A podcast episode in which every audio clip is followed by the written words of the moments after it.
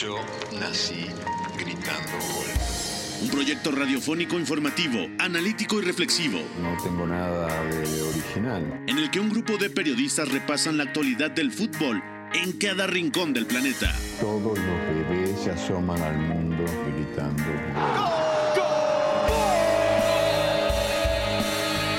como todos, quise ser jugador de fútbol. He sido el peor pata de palo que se ha visto en los campitos de mi país. Arranca Catenacho W, la casa del fútbol internacional.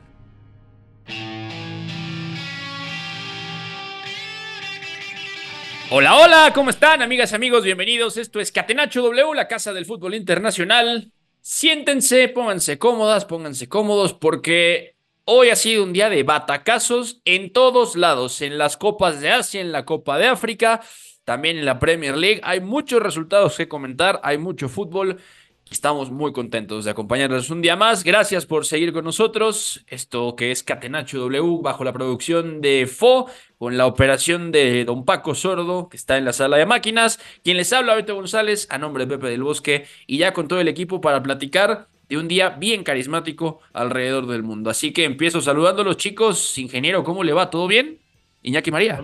Todo- bien, muy buenas, profesor. Yo ya no entiendo nada. O sea, creo que es más probable que gane la Champions el eh, Borussia Dortmund, eh, el. Copenhague incluso, a que veamos algo relativamente cabal en esta Copa Africana de Naciones. Tremendo.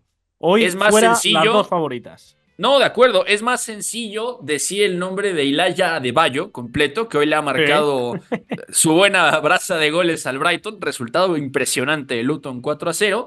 Que predecir lo que va a pasar en la Copa, en la Copa de África, ¿no? Así que, vaya, tenemos mucho que comentar. Totalmente de acuerdo. Eugenio Tamés, ¿cómo le va? ¿Todo bien? ¿Qué tal, Beto? Te saludo con muchísimo gusto. Si hay mucho que comentar, más allá de esos resultados sorpresivos en la Copa Africana de Naciones, hubo mucha actividad durante el día. Premier League, evidentemente, tuvo actividad Raúl Alonso Jiménez. Ahí estuvimos atentos a su participación también en 45 minutos. Tiene que salir en la segunda parte eh, medio tocado eh, de- del muslo, al parecer. Entonces hay que seguir esa situación de cerca. Y bueno, la actividad continúa hasta el momento porque todavía se juega el San Pauli contra Düsseldorf en los cuartos de final de la Pocal. Están en tiempos extra, lo gana el Düsseldorf 2 por 1 al momento. Uf, no se te vaya a salir el corazón, Eugenio. Sé que hinchas por el San Pauli Claro. y están ahí coqueteando con la eliminación ante el equipo de Düsseldorf. Es- eh, señor Eduardo Zurita, ¿cómo le va? ¿Todo bien? Qué, qué orgulloso debe estar de su Copa Asiática, ¿eh? De verdad. ¿Qué tal, Beto? La verdad es que, es que sí, ha sido un día divertido.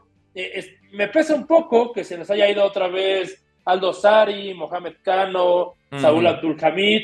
Eh, son jugadores a los que ya sabemos que le tenemos cariño por acá, pero bueno, eh, Corea termina haciendo el trabajo y se le está aclarando el panorama. Eh, yo creo que sin ser la selección más sólida de todo el torneo, creo que tiene un camino, digamos, no tan difícil para llegar hasta el campeonato. Sí, totalmente de acuerdo. Para quien escuchó al señor Zurita decir Salem Aldosari, eh, Mohamed Cano, Salis Abdul Samed, a ver, eh, y dirán, ¿de dónde son estos y de qué están hablando? A ver, eh, lo comentamos en el Mundial, había un hype enorme con Hervé Renard, luego ha venido Roberto Mancini y hoy se ha ido eliminada Arabia Saudita precisamente de la Copa Asiática a manos de Corea del Sur, que se está levantando como una gran favorita. Vamos a estar hablando de esto, de la visita del Newcastle al Aston Villa en el Villa Park y también de todos los resultados que hemos tenido el día de hoy. Así que vamos a empezar, sí, con la Copa Asiática. Vamos a la pregunta del día. La pregunta del día. Non potevo farlo venire dagli Stati Uniti senza farlo giocare. Catenacho W.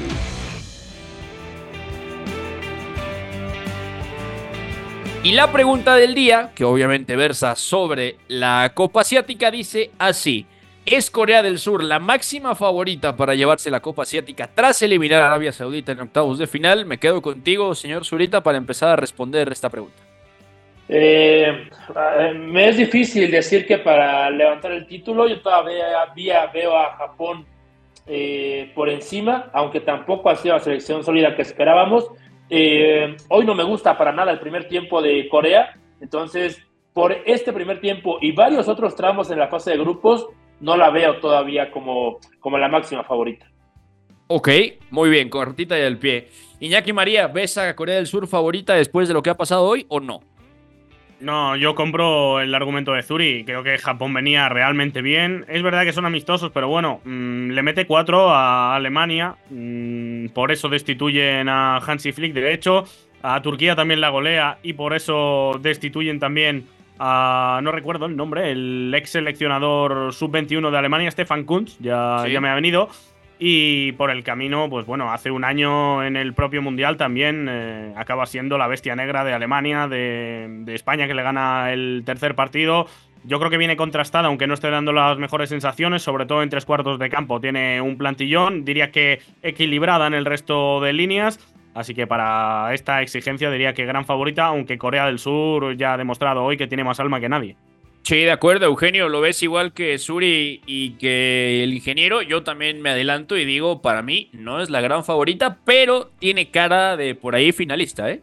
De acuerdo, yo creo que es justamente lo que iba a decir. Creo que es favorita para llegar a la final después de esta complicadísima victoria frente a Arabia Saudita, que estoy de acuerdo en ese sentido totalmente con, eh, con Iñaki, con Suri. Me parece que, bueno, por más que el segundo tiempo es muy dominante, cuando ya no tenían nada más que hacer más que ofender de Corea del Sur, el resto del encuentro deja algunas dudas. Se enfrentarán ahora a una Australia que si bien eh, ha tenido buenos resultados en esta Copa Asiática, tampoco ha tenido los mejores años ni el mejor funcionamiento. Entonces creo que Corea del Sur tiene todo para llegar hasta la final donde si ya se enfrentan a, una Japón, creo que no, no serían favoritas para ser campeones. Sí, no, totalmente de acuerdo. De hecho, nos decía el señor Sebastián Alarcón hace rato, le mandamos un fuerte abrazo, seguramente mañana se pase por acá, que la final perfecta en la Copa Asiática sería Japón con Corea del Sur por un tema de Año Nuevo Lunar. Ya mañana lo explicará, pero bueno, hay, hay, cuestiones astronómicas bastante interesantes detrás de esta final que podría darse siempre y cuando Corea del Sur siga como va y que Japón haga la tarea. Por cierto, Eugenio Tamés, eh, guarda tu corazón en el pecho, amigo el San Pauli y el Düsseldorf se van a penales y además marcó a Otanaka, que es uno de los grandes ausentes de esta Japón de Moriyasu para la Copa Asiática. Bueno, un cabezazo, un, cabezazo al 120 para empatar el partido en favor del San Pauli, una locura. Qué loco, qué locura de verdad. Vamos a estar diciéndoles cómo va este partido que va a los penales en la Pocal. Bueno, vamos rápidamente a hablar de la Copa Asiática porque se fue Arabia Saudita y se fue Tailandia. El fútbol para este país ha sido. Un hecho cultural nada más ni nada menos un lugar de expresión, donde el hombre desde cualquier lugar, de cualquier sociedad, la, maltratada, esta que se la denominan los desposeídos, encontrábamos en el fútbol un lugar donde expresar. Catenacho W, la casa del fútbol internacional. Han arrancado ya los octavos de final de la Copa de Asia y vaya que resultados interesantes porque ya en las llaves eh, habíamos comentado que Australia se había impuesto 4 a 0 a Indonesia, que Tayikistán había echado en penales a la selección de Emiratos Árabes Unidos dirigida por Paulo Bento, Jordania se impuso a Irak en tiempo reglamentario, Qatar realmente batalló un poco pero sacó el resultado 2 a 1 ante Palestina. Y en la jornada de hoy los uzbecos han ganado 2 a 1 a los tailandeses. Así que la selección de Uzbekistán es cuarto finalista, goles de Asisbek Turgumboyev al 37 y luego al 65 Abosek Faizulayev han puesto los goles para los uzbecos y por Tailandia marcó Supachok Sarachart al minuto 58. Así que ahí está el resultado de Uzbekistán y en el partido grande, el partidazo que sabíamos que nos enfrentaba estos octavos de final, Arabia Saudita se ha ido con las manos vacías, la ha eliminado Corea del Sur eh, Suri en penales, 1 a 1 en tiempos extra, 2 a 4 en la tanda de penales. Por Arabia Saudita marcaron justamente tus favoritos, Mohamed Khan, el gigantón, Salih Abdul Hamid, y luego fallaron al Najey y al Gareb, pero marcaron perfecto Son, Kim Cho y Wang. Y además, buenos cambios. Y Wesung Cho entra de la banca para marcar el gol del empate después de que Corea del Sur se había comido tres ocasiones clarísimas, una bajo los palos del arquero Alcázar. Así que, no, un, drama, ¿no? Quizá el primer tiempo es difícil de digerir, el segundo se abre muy pronto ya en el marcador. Justamente el que termina abriendo la cuenta al minuto 46 es Abdullah Radif, a pase de Salem Aldosari, el eterno. y después ya al minuto 99 en el añadido fue cuando West Cho puso el empate. Yo después de este speech creo que el sueldo del programa tiene que ir hoy íntegro para Beto, ¿eh? Falta Ilaya de Bayo, ¿eh? Todavía. Yo, hubiera llamado Kim a todos los surcoreanos. no, Beto, Beto, tiene una excelente pronunciación del coreano desde, desde Qatar. Y, lo sé de primera mano. Pero, pero hoy fue un drama para Arabia Saudita porque eh, eh, empieza el, primer, el partido con Arabia queriendo tener el balón y proponiendo a través de él, como lo hicieron en, Qatar justamente en el Mundial, y Corea del Sur aprovechando los espacios, no se abre la lata en todo el primer tiempo, pero estaba a caer para cualquiera de los dos. Regresando del vestidor, Arabia es cuando quien sigue el gol, un muy buen gol por cierto, y, pero a partir de ahí me parece que comete un gran error que es tirarse demasiado atrás, o sea, dejó de, de, controlar el partido, digamos, a tramos o por momentos o a lo que pudiera, eh, paseando el balón, eh, teniéndolo lejos de su portería eh, y tratando de que, de que el juego transcurriera así. Y bueno, Corea del Sur empezó a avasallar desde el 70, 75. Era obvio que en cualquier momento iba a caer y en el último suspiro cayó al final.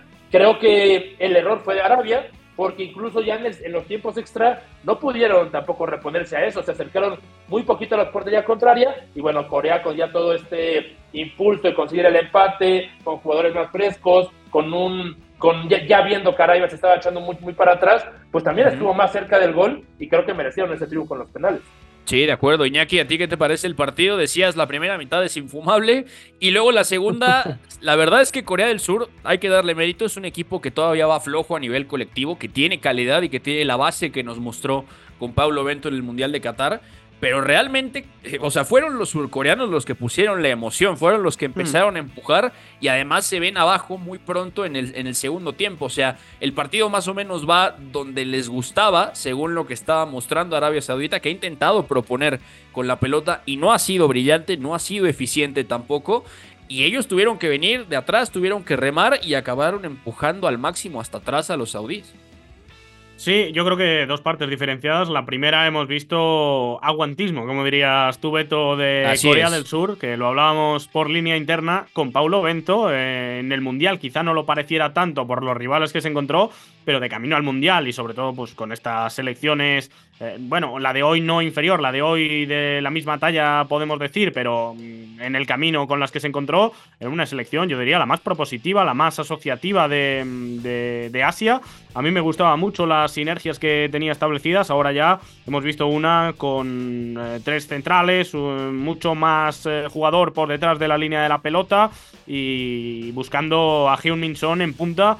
Ahí yo creo que no ha sido tan reconocible, que Arabia Saudí ha vivido más cómoda en la primera parte, ha tenido una triple ocasión tremenda. Eh, yo diría que la ocasión clara eh, que no ha acabado en gol. Eh, la más clara que he visto en lo que va de 2024 a bote pronto diría. Y después ya cuando han tenido que ir a por el partido ha entrado la vieja guardia, ha entrado mm, eh, Park Jong-woo, que es el, centrocampista, el mediocentro que fue titular en el Alsat de Xavi. Ha entrado Juan Hichan también, el jugador del Wolverhampton. Y sobre todo un 9 que no conocíamos hasta el Mundial, pero que fue el recurso Chogesung para colgar balones. Qué bueno, pues la primera la, ha, tenido una primera clara que no ha mandado para adentro, ha avisado y el que avisa no es traidor, ha sido el que ha mandado ese partido a la prórroga. No ha pasado mucho en la prórroga, pero ya digo que con esa segunda parte de asedio, mucho centro lateral, yo creo que ahí sí Corea del Sur ha merecido al menos jugárselo eh, en la tanda y ahí bueno, pues eh, se demuestra que a mentalidad pocos ganan a esta selección.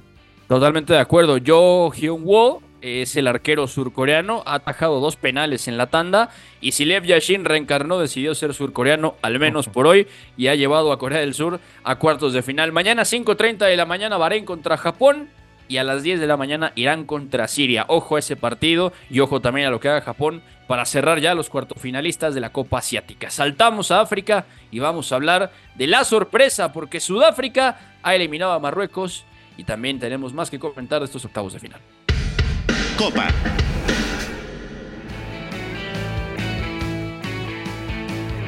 Bueno, señor Eugenio Tamés, aterri- aterrizamos en la Copa Africana. Malí le ha ganado 2 a 1 a Burkina Faso. Sonríe ampliamente Xavi Alonso, sonríe ampliamente el Bayer Leverkusen porque esto significa que Edmond Tapsoba va a volver ya en corto a Leverkusen y se va a integrar al equipo de vuelta. Y bueno, Mali se ha impuesto 2 a 1 a Burkina Faso. Ha sido eh, autogol de Edmond Tapsoba, por cierto. Al Sí. minuto 3 él es el que abre la cuenta en propia puerta. Y luego al 47 la Sin Sinayoko termina poniendo el 2 a 0. Bertrand Traoré descuenta por los burkineses 2 a 1. Pero Malí había sido mejor en líneas generales en el partido. Se llevó el resultado. Y del otro lado, que este es el batacazo tremendo de esta Copa Africana, Marruecos que a priori se había convertido en la gran favorita por nómina y porque era la que menos había sufrido, hoy se ha ido 0 a 2 en el último turno. Le ha ganado Sudáfrica, goles de Evidence Makokpa al minuto 57 y luego Tebo Mokoena al minuto 95. Así que, Eugenio, bueno, sorpresa. Quizá lo de Mali no, no es tan sorprendente, pero lo de Marruecos. Y, y aparte, Agraf Hakimi falló un penal, ¿eh? lo tiró al travesaño al minuto 85. Era el, era el empate a uno, era el empate a uno y esto mandaba a Marruecos a la larga.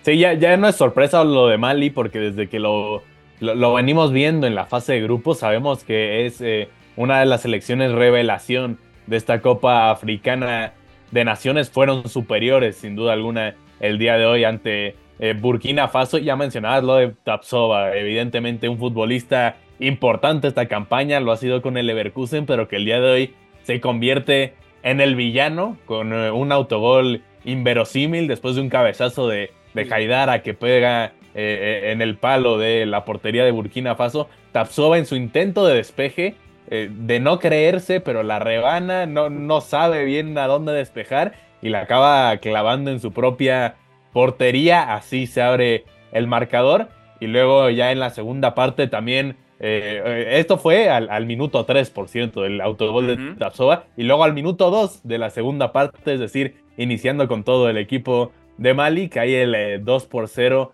en pies de Lacin Sinayoko, el delantero del Auxerre. Por cierto, asistencia ¿eh?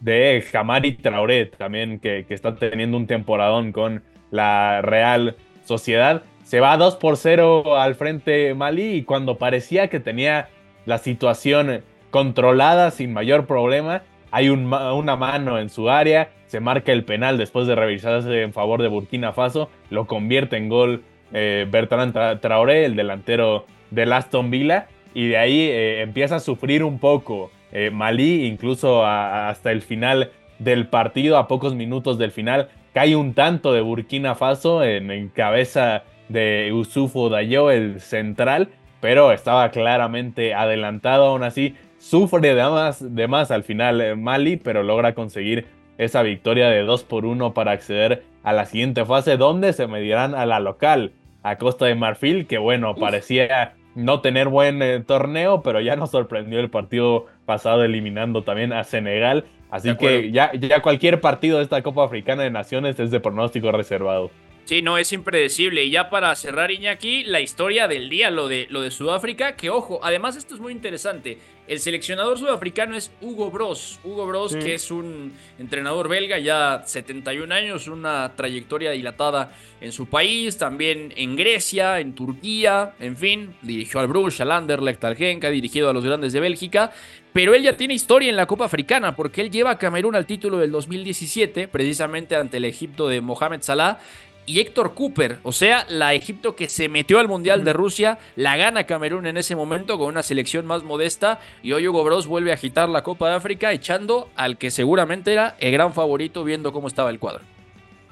Mira, esa Camerún, eh, Beto, la estaba buscando justo. ¿Hay algún jugador conocido más por vigente que por otra cosa? Ondoa es el portero que Fabrice juega en Ondoa, tercera sí. división eh, francesa y que ha sentado a Onana más que por nivel, porque lleva pegado el portero del Manchester United con Rio Berson bastante tiempo. Está En Collins. Fay.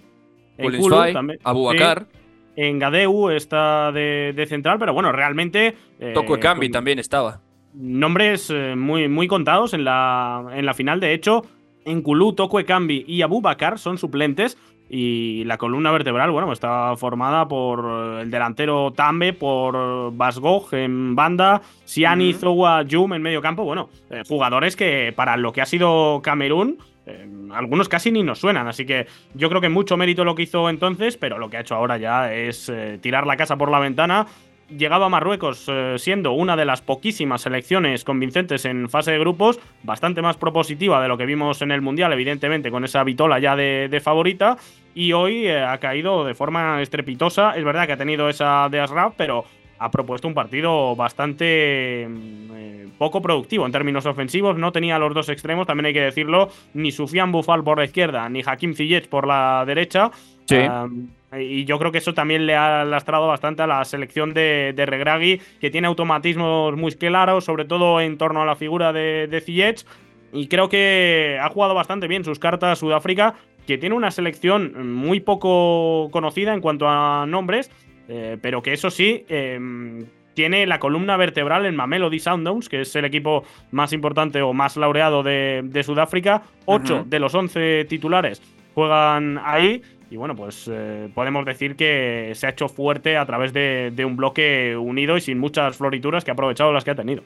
Sí, totalmente de acuerdo. Bueno, con esto se han cerrado ya los octavos de final de la Copa Africana y quedan los cuartos definidos de la siguiente manera. Nigeria contra Angola se juega este próximo 2 de febrero, que es eh, viernes. También la, la República Democrática del Congo ante Guinea el mismo viernes. Y para el sábado 3, Cabo Verde contra Sudáfrica y Malí contra Costa de Marfil, el anfitrión que sigue metiéndose y además sin entrenador, ¿eh? eso también vale la pena decirlo, después del despido de su entrenador tras la goleada que se llevaron en fase de grupos. Bueno, saltamos ya de la Copa de África y nos metemos a la Premier League porque también han habido batacazos y hay mucho que comentar. Premier League.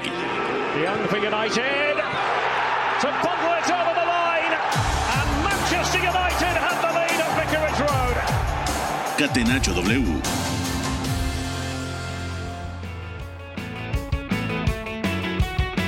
Bueno, jornada de martes muy movidita en la Premier League, cinco partidos y además resultados bastante interesantes. Obviamente el Fulham y el Everton no nos han dicho mucho, 0 a 0, no se han hecho daño en Craven Cottage. El Crystal Palace le ha ganado in extremis 3 a 2 al Sheffield United. El joven Roy Hodgson sigue haciendo maravillas con este equipo. El Aston Villa ha caído 1 a 3 contra el Newcastle en Villa Park. Este es un resultado sorprendente, Zurita, porque el Aston Villa venía con una inercia muy positiva, venía también también pensando en no alejarse de la punta, que sigue relativamente cerca, pero además eh, esto es algo que, nos sorprende bastante, considerando que el Newcastle sigue siendo un hospital y la dinámica no era nada buena para el equipo de Eddie Sí, sí, la verdad es que yo esperaba un partido más competido de parte del Vila. Eh, ya empezaba un poco mal porque le costó sobrepasar esa presión que hacía el Newcastle. Me sorprendió también el Newcastle con una presión un poco más alta de lo que suele hacer de visitante.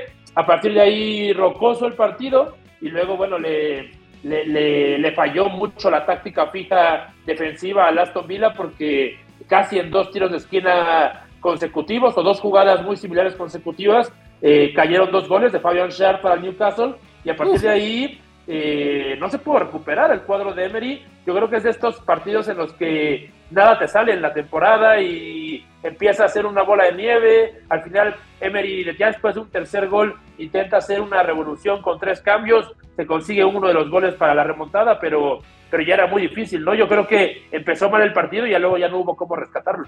Totalmente de acuerdo. También saludamos a Memo Navarro que se pasa por acá, por la cabina de Catenacho W para platicar de esta jornada de martes de Premier League, que seguramente también te dejó bastante, bastante frío, ¿no, Memo? La golea de Luton 4-0 al Brighton, este resultado en Villa Park. ¿Cómo estás, amigo? ¿Qué te pareció la jornada de hoy?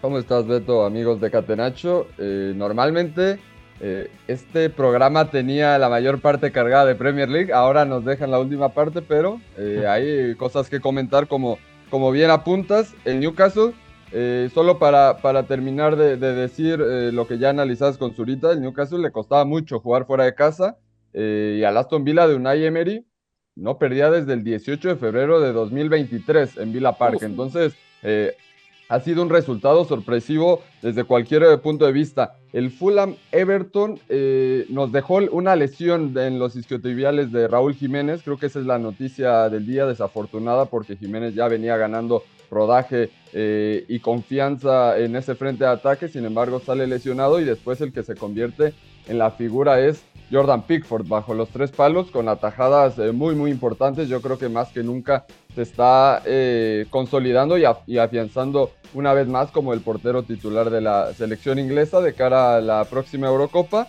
Y ese Luton 4, Brighton 0, eh, ha sido sorpresivo, pero si repasamos un poquito la temporada del Brighton, contra ciertos equipos le ha costado demasiado, porque lo de hoy ha sido un meneo impresionante por parte del eh, recién ascendido de, Luton Town. Eh, y lo mismo le sucedió al Brighton contra el West Ham, le sucedió lo mismo contra el Everton. Entonces, esos equipos que no van tanto a presionarlos, que no saltan para, para dejar hombres libres, sobre todo entre líneas, son los que más les están costando a De Cherby.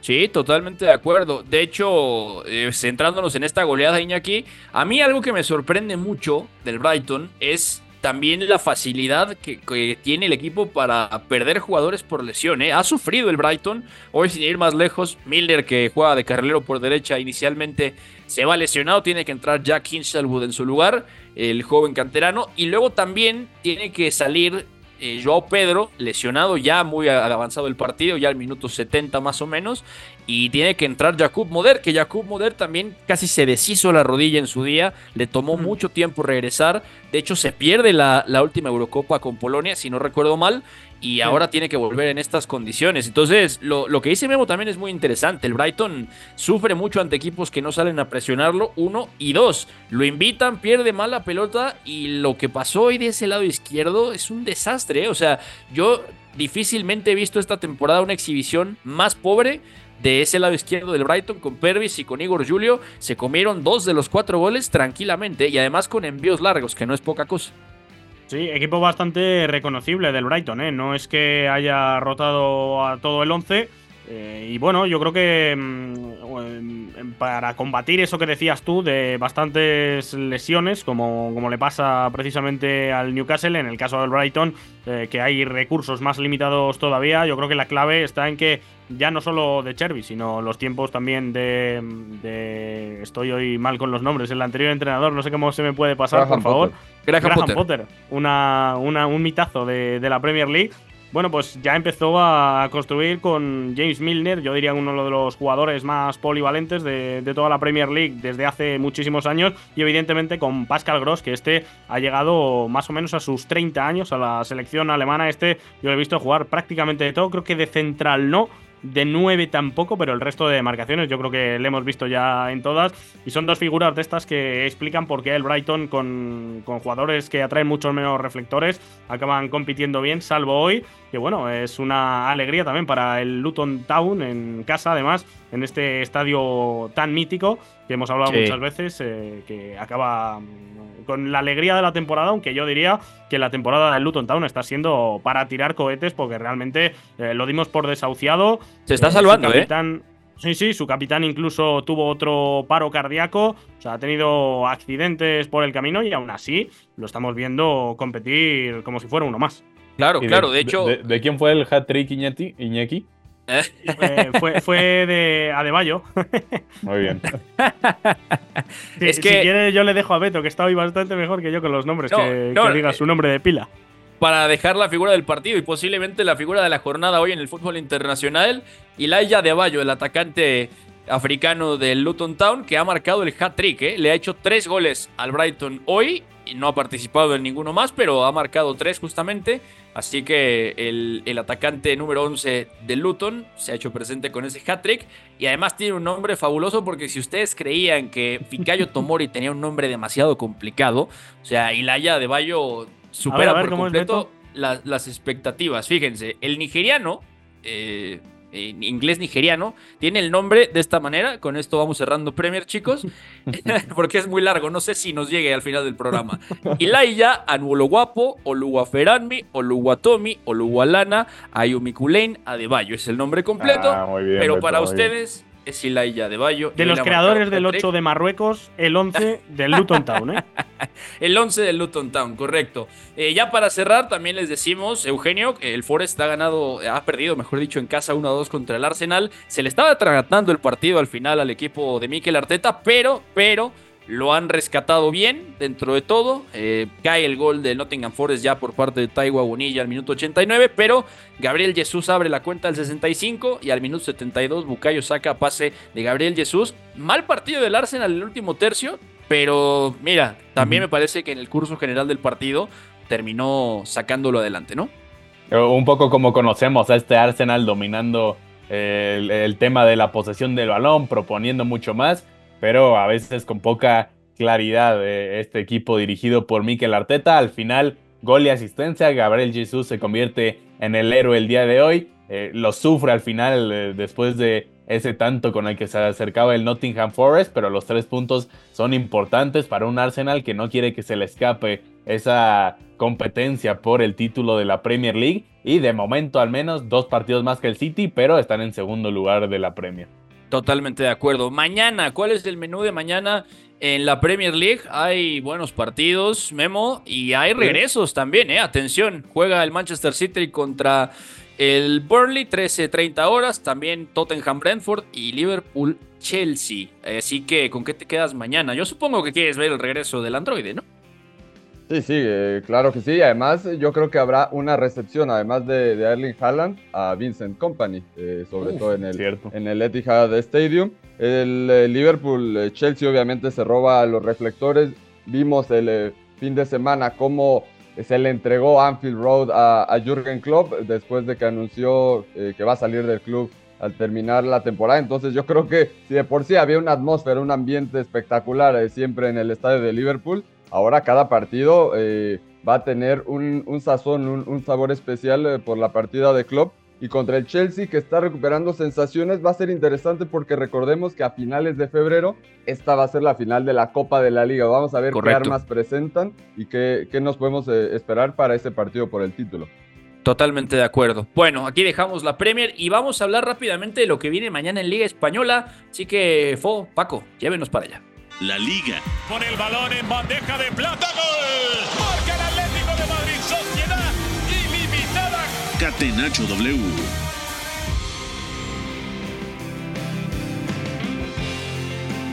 Mañana, 31 de enero, se cierra el mes con dos partidos de Liga Española Iñaki. Barça Osasuna al mediodía. ¿Qué, qué calendario traemos? Eh? Y Atlético de Madrid contra Rayo Vallecano. Rápidamente.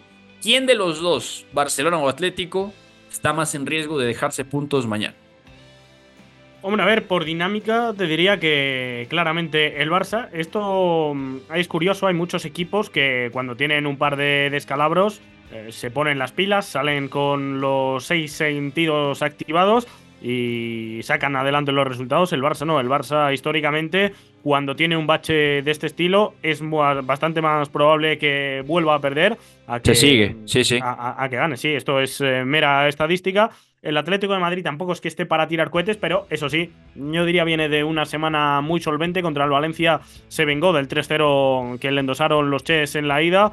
Partido bastante cómodo este domingo, con Coque a muy buen nivel en el mediocentro recientemente. De con Paul. Grisman entre líneas. De Paul, que me está pareciendo el jugador más en forma del Atlético desde hace tiempo, incluso por delante de Antoine. Y con Memphis eh, recuperado para la causa que es el que está marcando los goles arriba ahora que Morata eh, está lesionado, al igual que Josema Jiménez. En el Atlético, además, es noticia que Moisekin, después de estar eh, en ese partido contra el Valencia en el palco del Metropolitano, hoy se ha caído su fichaje. Dicen que porque la lesión es más grave de lo que parecía, pero eh, también yo creo que tiene bastante que ver que Ángel Correa se quede, no se va a Arabia Saudí, que cierra, ha cerrado ya, de hecho, hoy el mercado de transferencias, así que diría que el Atlético llega mejor que el Barça este partido, esta jornada, que realmente es aplazada de, la Supercopa. Totalmente de acuerdo. Bueno chicos, nos tenemos que despedirnos sin antes decirles que desafortunadamente Eugenio Tamés, triste, el San Pauli se va en cuartos de final de la Pucal, 2 a 2 en tiempo extra y en penales ha ganado 4 a 3 el Fortuna Düsseldorf. Maurides y Artel han fallado por el San Pauli y Daffner también ha fallado por el lado del Fortuna, pero Aotanaka marcó el empate y además terminó pues justamente poniendo uno de los penales definitivos de la tanda. Así que nos despedimos chicos, ha sido todo por hoy. Catenacho Express, pero mañana volvemos con más Copa de África, volvemos con más Premier, con Liga Española y con todo el fútbol internacional. A nombre de Fue en la producción, Paco Sordo en los controles, quien les habla Beto González, a nombre de Pepe del Bosque, con ingeniero Iñaki María, con Eduardo Zurita, Eugenio Tamés y Memo Navarro, nos despedimos. Chao, hasta mañana. Hay una relación entre la práctica del cuerpo que se expresa en las manos y el cerebro, pero el fútbol ha suprimido esto. De modo que se trata fascinantemente de un ejercicio que nos devuelve en el tiempo a lo que fuimos en el origen, pero también una vez que nos aficionamos a este juego, nos regresa a la infancia, al niño que fuimos. Gracias por sintonizar Catenacho W. Entonces el fútbol es en ese sentido una maquinaria para regresar en el tiempo en un doble sentido. Por W Deportes, la frecuencia del fútbol internacional.